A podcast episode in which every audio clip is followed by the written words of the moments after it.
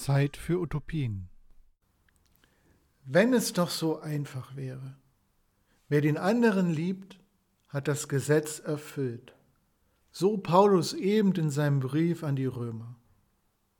Eigentlich ist es, liebe Geschwister, eine schöne Vorstellung. Mit dem Wort der gegenseitigen Liebe ist alles gesagt, ist alles getan, alles funktioniert miteinander.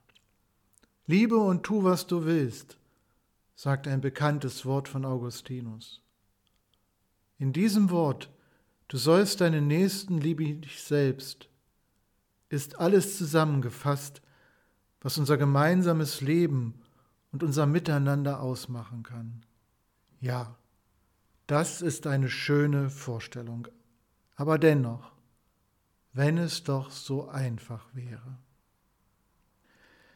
Paulus formuliert in seinem Brief an die Christenmenschen in Rom das Ideal einer für ihn guten christlichen Gemeinschaft, einer Gemeinschaft, die auf Liebe gebaut ist. Er hat es auch an die Gemeinde in Korinth geschrieben. Ihr kennt das Wort.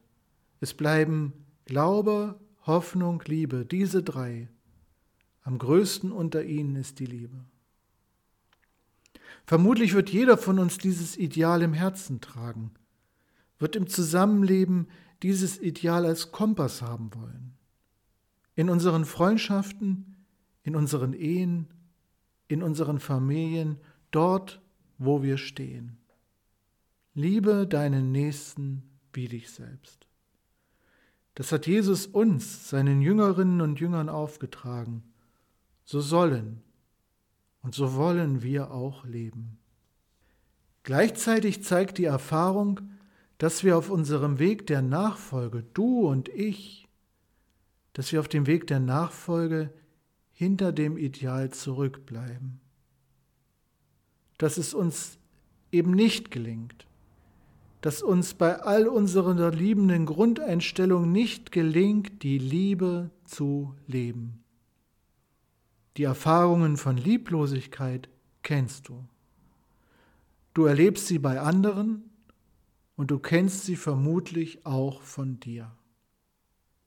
Auch die Gemeinde, für das Matthäus sein Evangelium geschrieben hat, kennt diese Erfahrung, die auch uns so vertraut ist.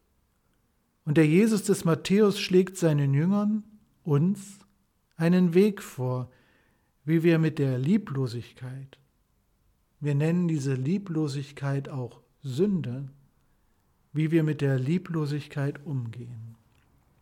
Jesus fordert die Geschwister in der christlichen Gemeinschaft auf, sich um den Bruder und die Schwester zu sorgen.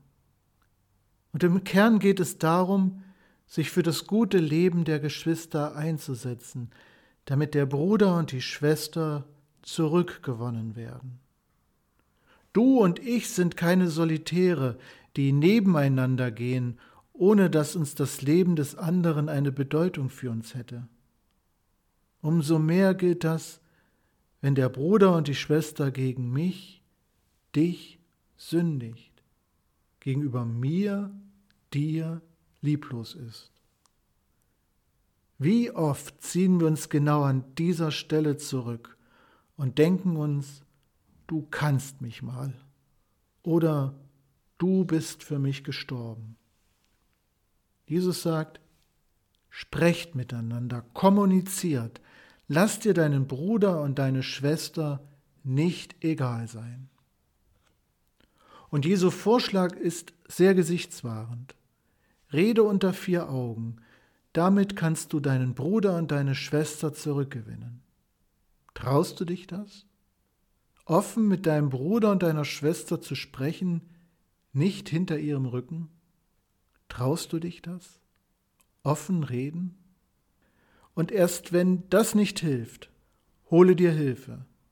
Im kleinen Kreis mit einer oder zwei anderen. Dann in der Öffentlichkeit.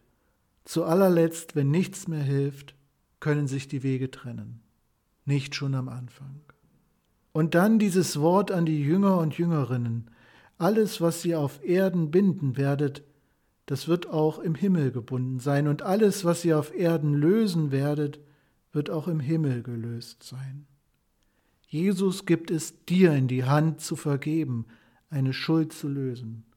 Und es kommt auch auf dich an, hier großzügig zu sein, damit die Geschwister zurückgewonnen werden. Und warum das Ganze? Ich denke, weil Lieblosigkeit in einer Gemeinschaft sich auch immer auswirkt auf das Ganze. Denn die Verbundenheit von zwei oder drei, die einmütig beten und sich in Jesu Namen versammeln, diese Verbundenheit schenkt Erhörung im Gebet und Gegenwart des Herrn. Darum lohnt es sich, die Zweierbeziehungen, die du mit deinem Bruder und deiner Schwester hast, zu pflegen und zu heilen, selbst dann, wenn ihr Lieblosigkeit und Sünde aneinander erlebt.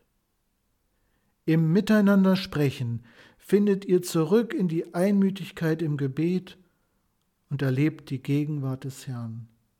Vielleicht gelingt es neu, nach einer Phase der Lieblosigkeit.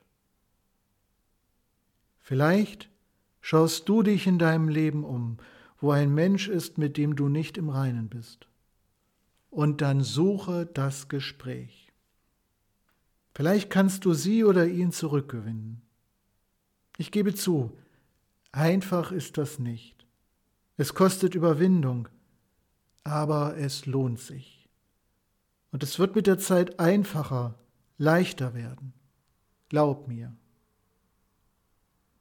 Mit den Worten des Paulus, niemandem bleibt etwas schuldig, außer der gegenseitigen Liebe. Amen.